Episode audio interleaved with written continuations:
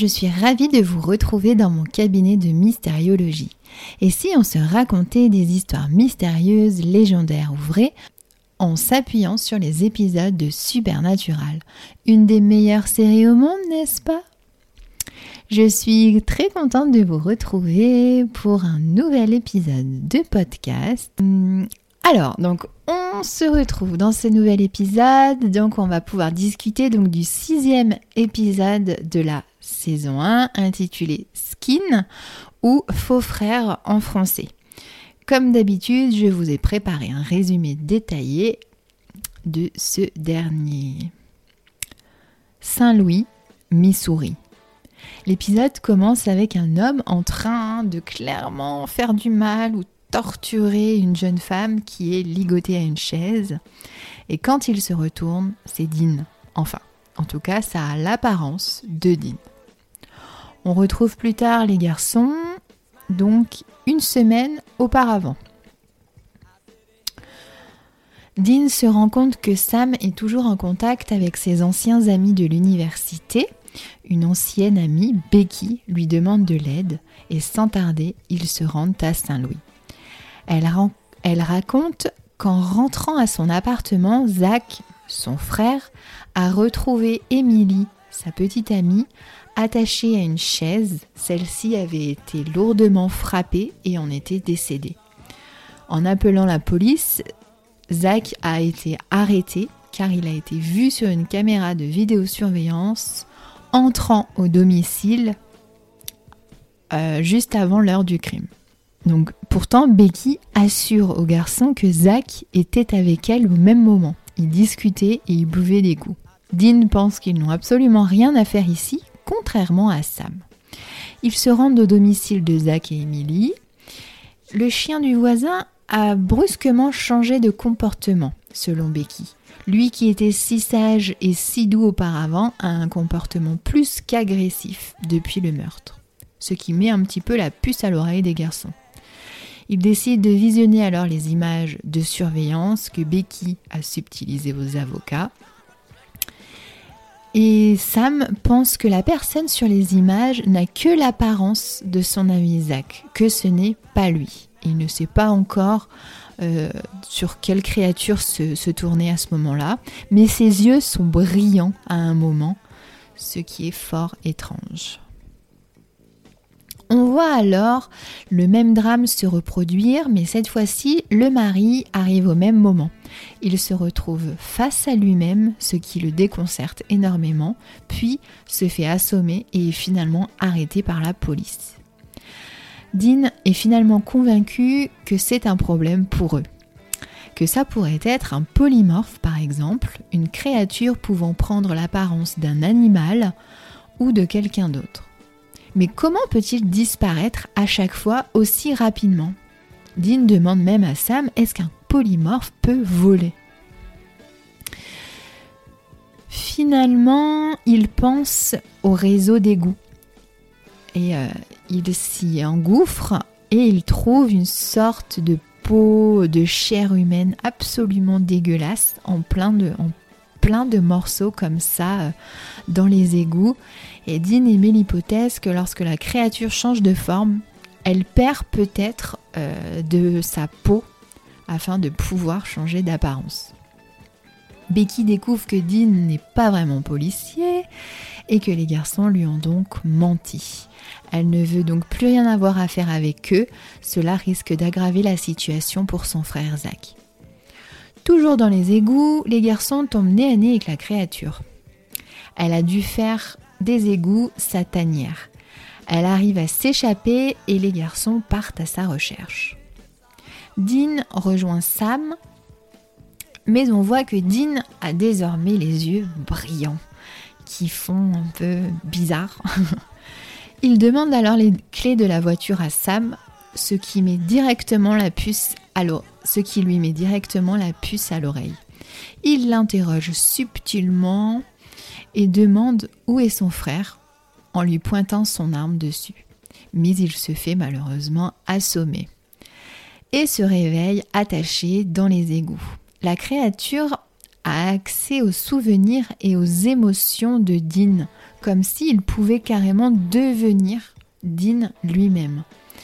Sam lui demande où est son frère. Ce qui, euh, bien sûr, reste sans réponse. Le faux Dean va alors voir Becky. Finalement, on voit que le vrai Dean est attaché pas très loin de Sam dans les égouts. Le Dean explique toute la vérité à Becky au sujet des polymorphes. Euh, donc il parle de cette créature, donc son évolution, donc je cite, son évolution se fait par mutation. On peut penser qu'elle est venue au monde humaine, mais de manière très différente, hideuse et haïe pour ça. Elle a donc appris à changer d'apparence.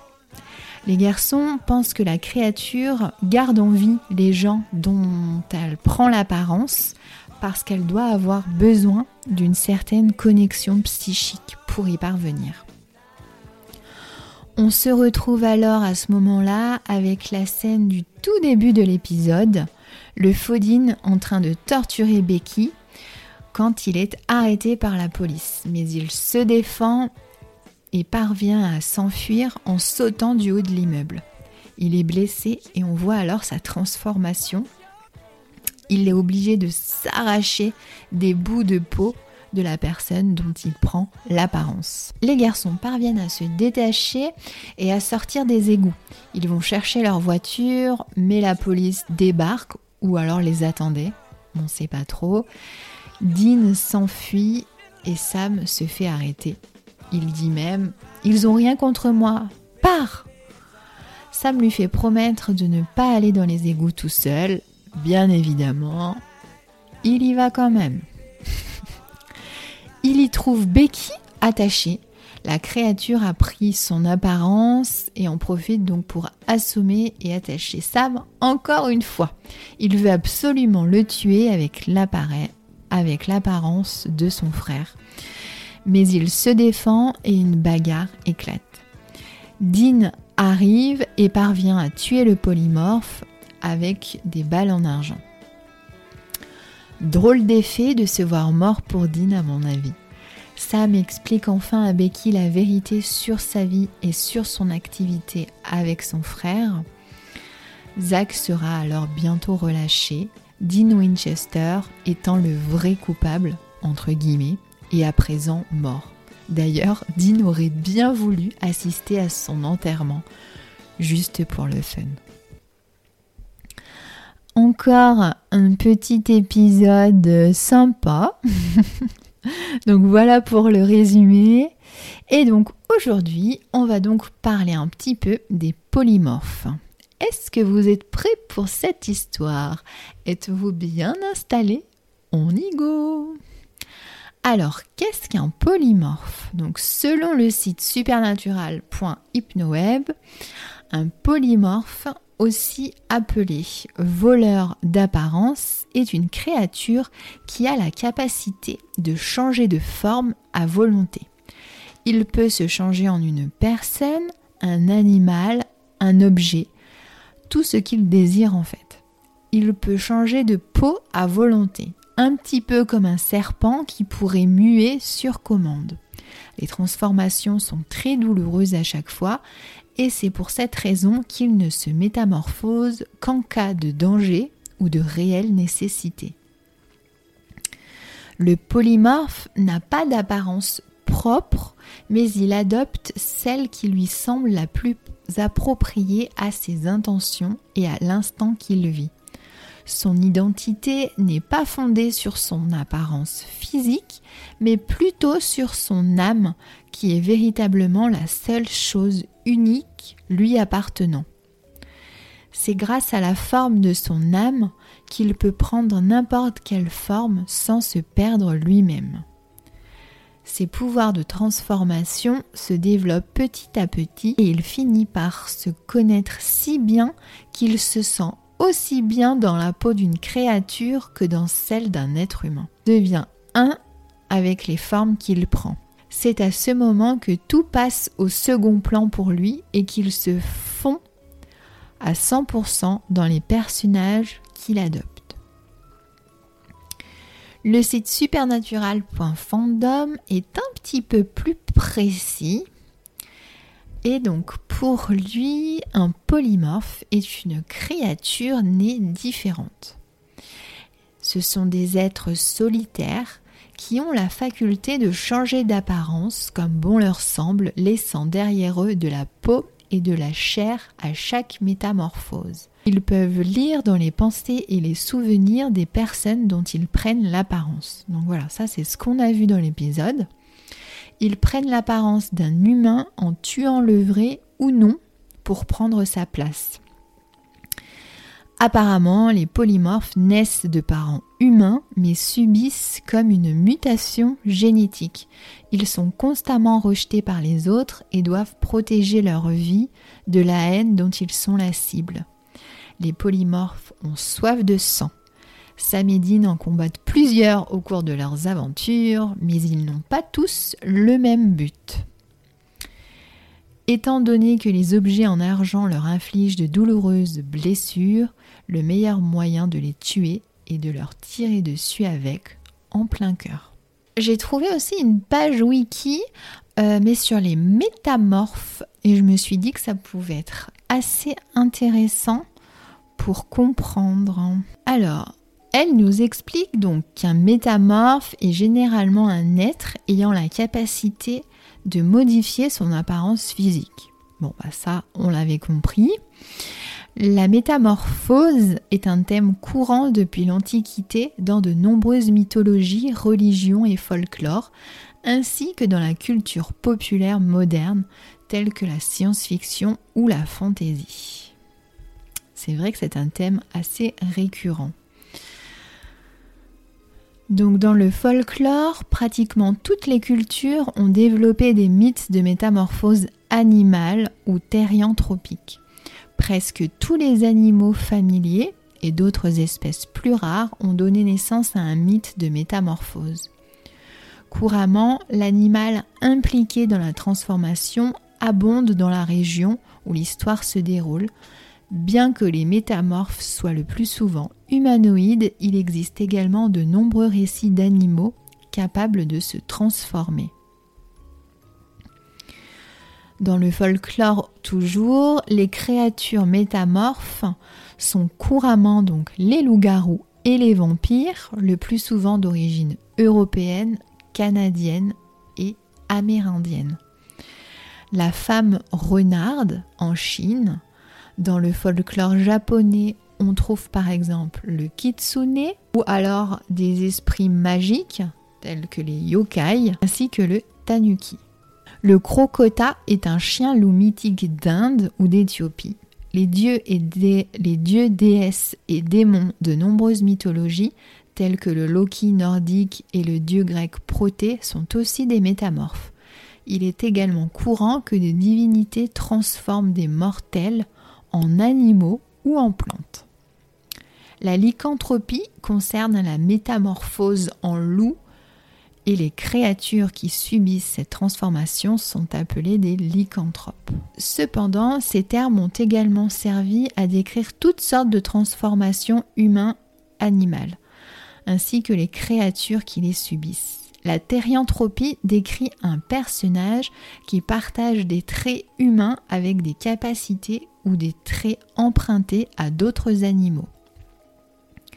Dans des légendes indiennes, on trouve le terme skinwalker qui caractérise un individu doué du pouvoir surnaturel de se transformer en un animal de son choix après en avoir revêtu la fourrure. Dans la mythologie gréco-romaine, les métamorphoses sont très fréquentes. Les cas les plus connus concernent les dieux du Panthéon, en particulier Zeus, mais aussi Artémis, Poséidon, la notion de métamorphose peut être étendue aux créatures élémentaires telles que les naïades et les dryades. La capacité de transformation est généralement le fait d'un pouvoir intrinsèque, comme c'est le cas pour des créatures mythologiques, ou bien être le fruit d'une intervention divine ou d'un autre procédé magique ou bien technologique. Comme après une métamorphose biologique, l'entité résultante peut ressembler à l'original ou au contraire prendre une apparence totalement différente.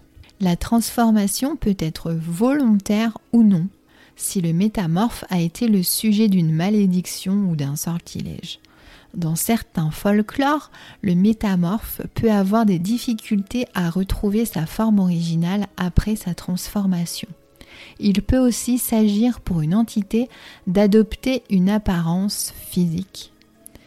Il ne s'agit pas exclusivement d'humains comme les loups-garous ou les changelins, mais aussi de nombreuses divinités. On retrouve aussi souvent dans les récits récents, tels que les romans, des humains ou non-humains habités, hantés par l'esprit d'une bête, peu importe la bête d'ailleurs, qui les submerge, provoquant alors la métamorphose. Il s'agit alors d'une cohabitation corporelle entre l'âme humaine et l'âme animale. Dans la fiction, donc les métamorphes, les polymorphes sont énormément présents. Je ne vais pas tous vous les citer, mais on a tous plein d'exemples, comme le plus célèbre, le conte Dracula de Bram Stoker, qui a le pouvoir de s'en transformer dans le roman en chauve-souris, en chien, en loup, en grain de poussière, en grain de poussière sur des rayons de lune ou en brouillard. Bien évidemment, c'est le premier donc d'une très très longue série qui est présent de partout. Chose euh, plus, enfin, chose du monde euh, moderne, le 22 avril 1964, le tribunal correctionnel de Boué au Gabon déclare innocent un homme qui, au cours d'une partie de chasse, en a abattu un autre. Dans cette affaire, le tribunal déclare que l'accusé a bien tiré sur un chimpanzé, car la victime était alors transformée en cet animal. Quand j'ai lu ça, je me suis dit, oula, j'ai relu encore une fois. Oui, oui, ok. Donc je me suis dit que j'allais vous faire une petite recherche sur ça. Et je suis tombée sur un site juridique. Alors, c'est quand même pas des conneries, c'est curiositéjuridique.fr. Et on tombe donc sur la jurisprudence de l'homme singe. Je voulais vous lire cet article qui est absolument passionnant je ne pensais pas que des affaires de ce type euh, étaient réelles dans la vraie vie.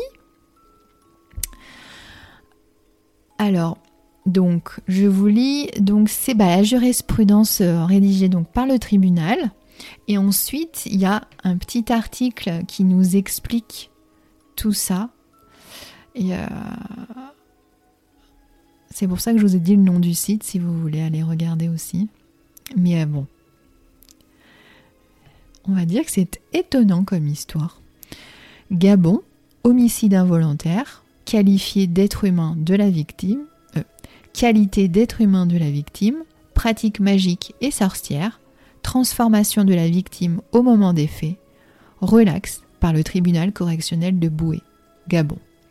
Le 22 avril 1964, le tribunal. Attendu que Bieke Étienne a été cité à comparaître devant le tribunal correctionnel de Séan pour la prévention d'avoir à Bisso Binlam, district de Boué, le 13 septembre 1963, en tout cas depuis moins de trois ans, par imprudence, maladresse, négligence, inattention ou inobservation des règlements, involontairement causé un homicide sur la personne du sieur Joseph Akoué. Attendu qu'il résulte des débats et du dossier sur Billeke Étienne le 13 septembre 1963, s'est rendu à la chasse dans l'après-midi, que vers 16 heures il entendit les cris des singes, qu'il se posta entre la grande forêt et les vieilles plantations d'où venaient ces cris. Espérant que les singes allaient passer des vieilles plantations de la forêt, que s'apercevant qu'il s'éloignait plutôt de lui, Billeke décida de les suivre quand, sous le feuillage, il vit venir à lui un chimpanzé, que celui-ci s'approchant de plus en plus de lui en hurlant Bieke se vit dans l'obligation de le charger à la tête d'un coup de feu. Que le chimpanzé tomba et fit plutôt entendre un cri d'homme, qu'il se redressa en homme et put encore faire plus de mille mètres en forêt en courant, quand Eloumé Élisabeth, qui le rencontra, le prit par la main. Que la victime s'affaissa et mourut sans rien dire. Qu'appelés au secours, les villageois vinrent, reconnurent et transportèrent au village le corps d'Akoué Joseph. Attendu qu'à l'audience, le prévenu a soutenu qu'il voyait parfaitement clair lorsqu'il avait fait partir le coup de feu et qu'il avait bien identifié sa victime à un chimpanzé, qu'il ne chasse d'ailleurs pas pour la première fois, ayant déjà capturé quatre depuis qu'il chasse. Attendu qu'un homicide involontaire n'est punissable que si c'est bien un homme qui a été tué par maladresse, imprudence ou négligence, que dans le cas d'espèces billéquées, a visé en plein jour et a tiré sur un chimpanzé et non sur un homme, que si le chimpanzé est devenu homme après le coup de feu, Billeke ne peut plus être retenu dans la prévention d'homicide involontaire. Waouh, waouh, waouh, cette histoire est folle!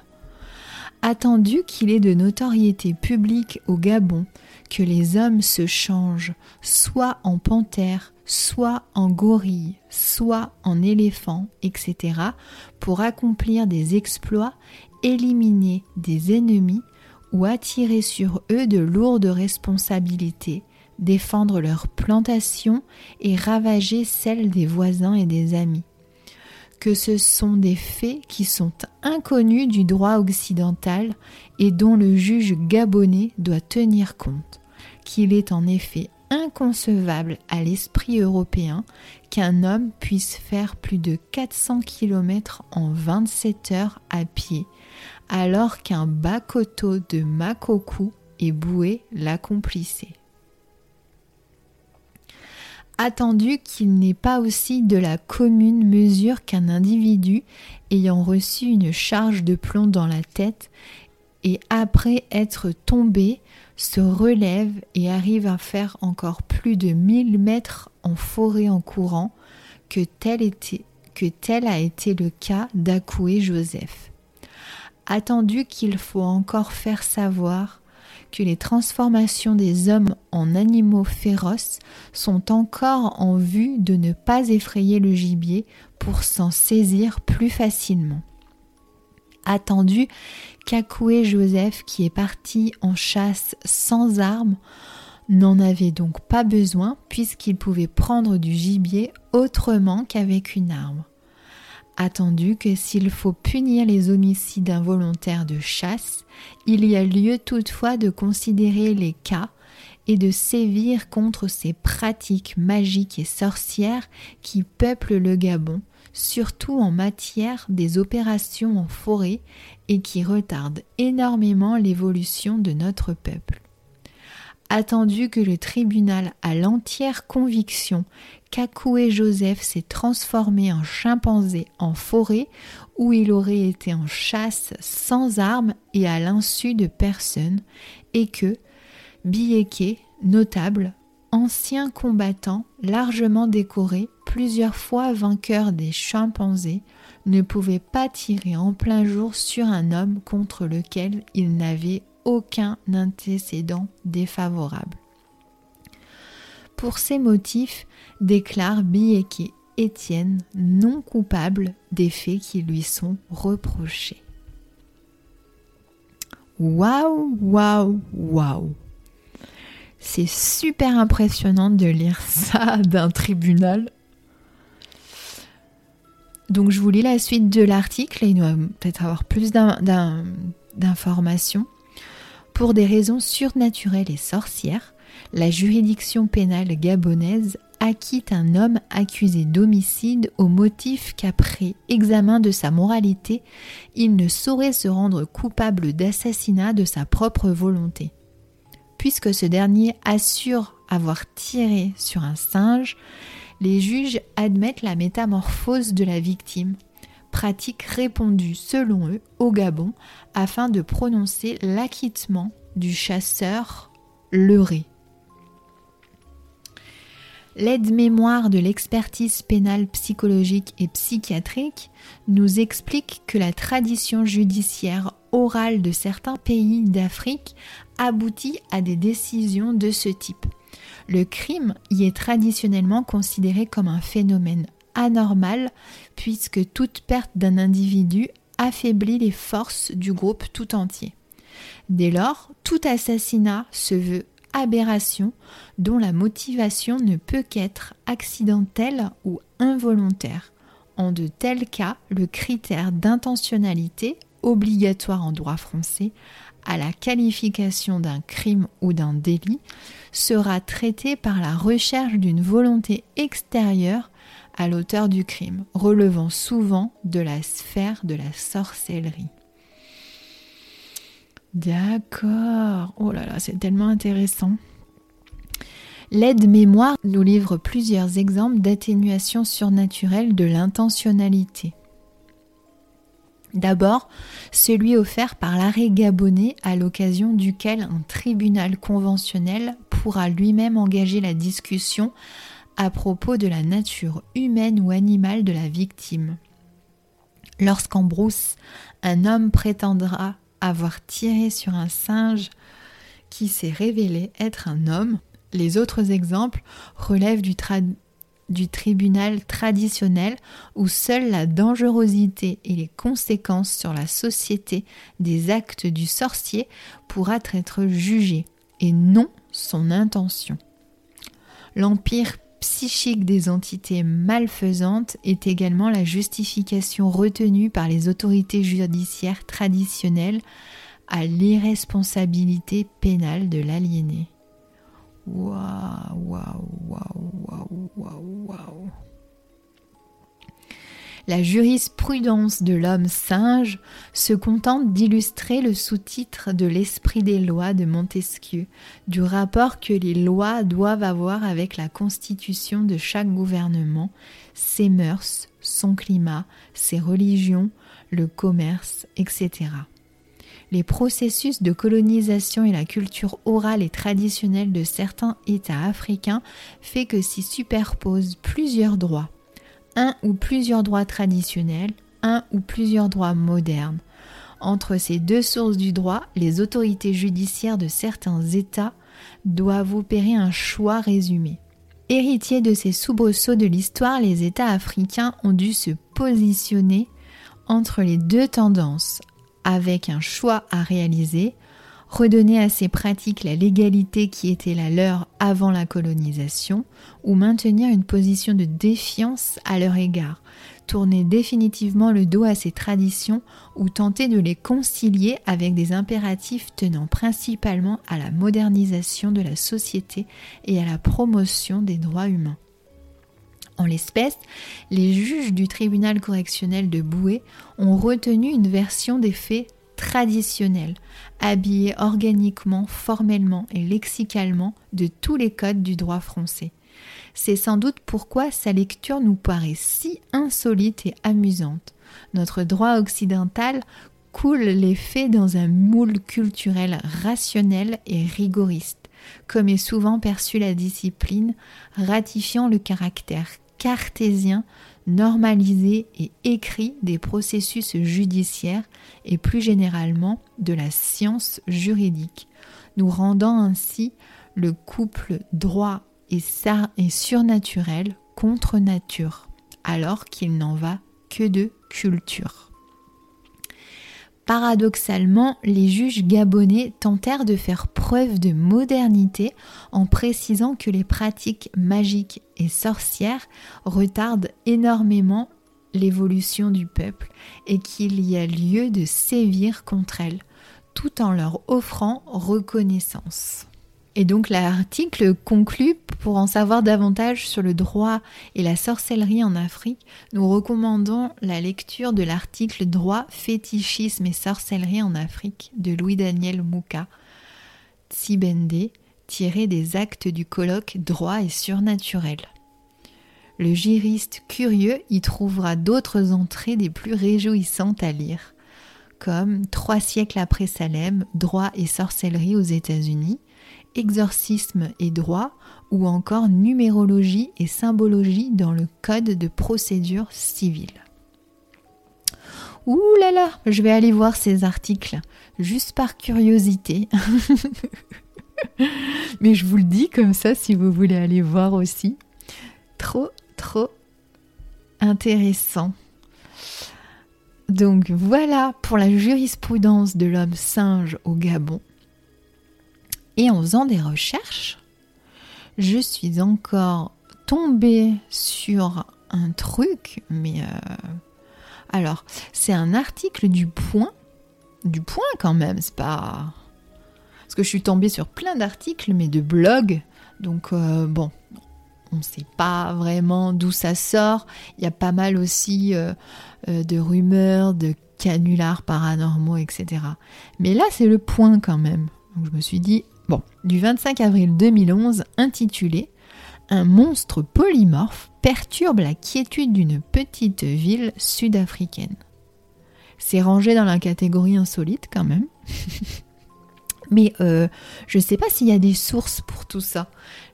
J'ai vu aucune source était citée, etc. Donc, euh, à mon avis, ils nous ont rapporté des ondits. Mais je vais vous le lire quand même parce que ça vaut le détour. Un monstre changeant constamment de forme trouble depuis un mois les jours tranquilles de la petite ville sud-africaine de, excusez-moi pour la prononciation, Statlerville, a rapporté lundi l'agence SAPA. Alors qu'est-ce que l'agence SAPA? Tiens, on va aller voir ça. Ok, c'est une agence de presse sud-africaine, donc euh, créée en 1938 et qui a fermé ses portes en 2015. Ok. Si l'on croit si l'on en croit ces informations, le monstre a été signalé à deux reprises dimanche soir, selon l'adjudant Zandizil Nelani de la police du Cap Oriental. Un homme portant une veste noire est d'abord apparu près d'une taverne. Un habitant qui s'approchait a constaté qu'il n'avait pas de tête, L'inconnu s'est ensuite transformé en un chien méchant aussi gros qu'une vache, aurait rapporté le policier. Le monstre se serait ensuite montré à plusieurs personnes dans la même rue, se transformant en un gros singe avant de disparaître. La police de de Stettlerville avait déjà reçu la, semaine dernière des dépositions d'habitants signalant la présence de ce monstre changeant de forme quand on le regarde et qui n'apparaît que la nuit. Un témoin a expliqué qu'il a été successivement un homme en costume, un cochon et ensuite une chauve-souris. D'autres ont même dit qu'il volait. Le monstre avait auparavant été vu par des paroissiens. Il regardait par les fenêtres de l'église lors d'un service. Sa première apparition remonte à un mois, alors qu'il s'était invité à deux enterrements. L'adjudant Zandizil Nelani a indiqué que les habitants, apeurés, avaient demandé qu'une réunion soit organisée avec la police. Celle-ci bien évidemment donné son accord de principe à condition qu'on arrive à photographier le monstre comme preuve de son existence. Une photo du monstre a bien été prise se reposant sous un arbre. Il a une forme humaine, mais un animal inconnu est apparu quand la photo a été développée. C'est une chose très étrange qui se passe à Stettlerville, mais personne n'a été blessé, c'est le plus important. On conclut les policiers. mais oui, personne n'a été blessé, c'est vrai, c'est vrai, tant mieux, tant mieux. Mais du coup, tout le reste de l'histoire. Et ça s'arrête là. J'ai pas trouvé rien d'autre. Alors, euh, on n'a aucune source, on n'a rien du tout. Hein. Rien du tout. les photos, euh, on n'y fait pas confiance et tout, mais pour qu'il y ait des articles de presse quand même. du coup, euh, canular, euh, est-ce que les gens, j'en sais rien moi, ils se sont mis d'accord pour faire un canular. Bon, on le voit souvent hein, et tout. Mais bon, du coup, ça m'a fait rire, alors je voulais vous le partager. Je voulais pas le mettre au début, puis je me suis dit, allez, on va finir sur une note, on va rigoler un peu. Bon, et eh ben les amis, on arrive à la fin de cet épisode. J'espère qu'il vous aura plu. Je pensais ne pas avoir grand chose à dire. Finalement, quand même un petit peu. Et on se retrouve du coup la semaine prochaine pour la suite de nos histoires mystérieuses. Bye bye